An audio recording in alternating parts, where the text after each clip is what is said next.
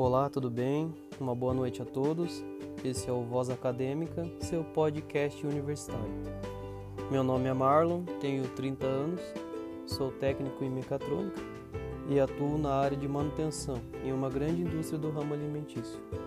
Sou graduando em Engenharia de Produção é, na FAI, Curitiba, e gostaria de falar hoje sobre o tema que relaciona tecnologia e transformação digital comunicação e relações humanas.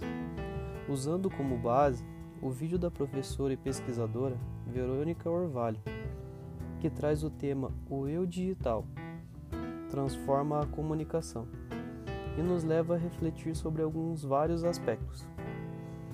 Para dar início, começamos com a evidência da transformação que vivemos.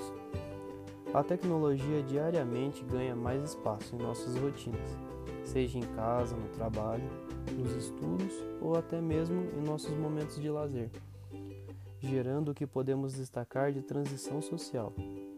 O fato de viver em um mundo globalizado requer a necessidade de receber a circular, e circular informações cada vez mais rápido. Alterou essa nossa natureza social e nos tornou aos poucos parte de um grande sistema, esse sistema de comunicação digital de massa estamos cada vez mais nos fechando em pequenas bolhas temáticas com assuntos que nós mesmos determinamos, mostrando aos algoritmos tudo o que nos interessa.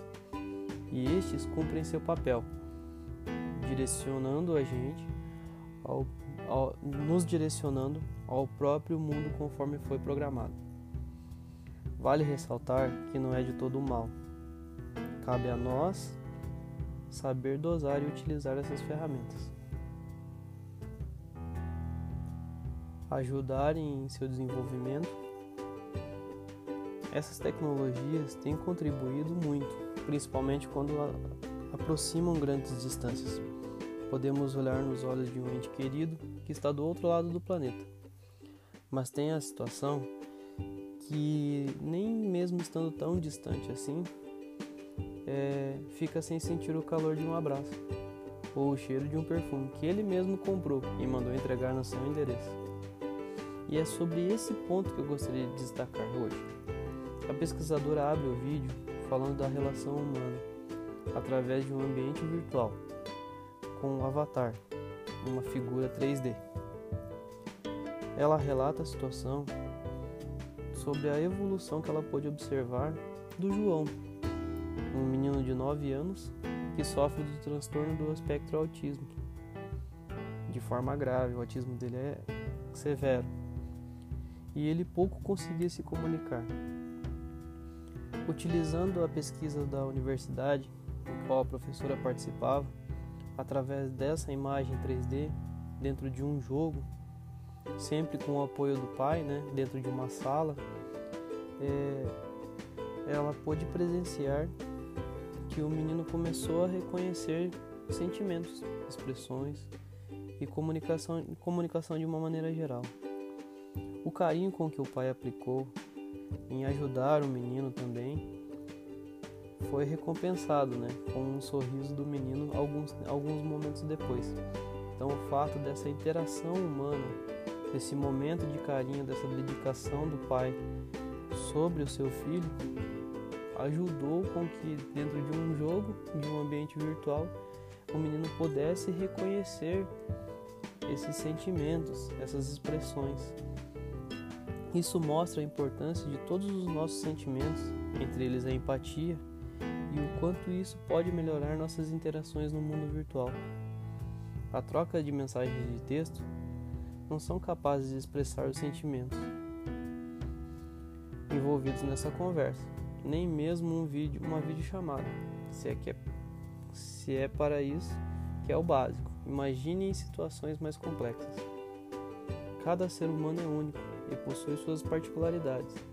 No ambiente que eu vivo, a cada dia buscamos solucionar é, algumas situações e alguns processos, automatizá-los, deixá-los autônomos. Mas o feeling, o sentimento, a capacidade de texturizar e até pressentir alguns efeitos são muito complexos para se codificar. e é a chave para o desenvolvimento de ferramentas para ajudar pessoas como o João e seu pai. Fomentar essas pesquisas através do sonho da professora Verônica e tantos outros possam tornar-se tangíveis é o que ela reforça encerrando seu discurso. Não devemos virtualizar a humanidade, e sim humanizar as tecnologias.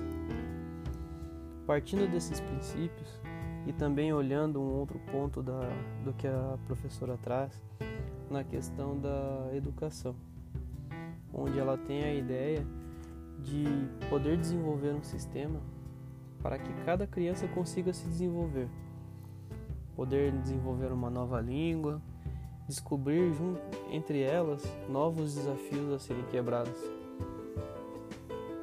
Para isso, a gente fica com algumas questões para a gente refletir durante o nosso, o nosso, nosso dia.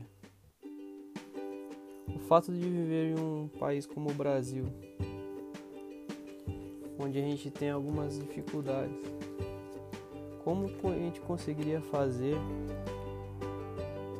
o caso de tecnologias semelhantes para o desenvolvimento na educação, por exemplo.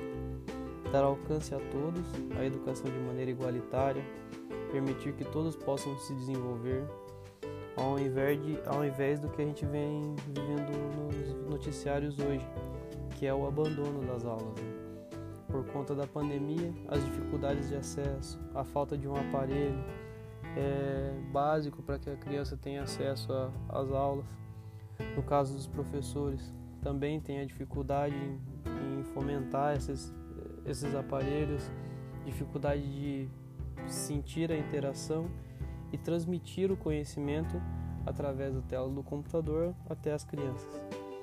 Esses são alguns temas para um próximo encontro. Muito obrigado e até a próxima.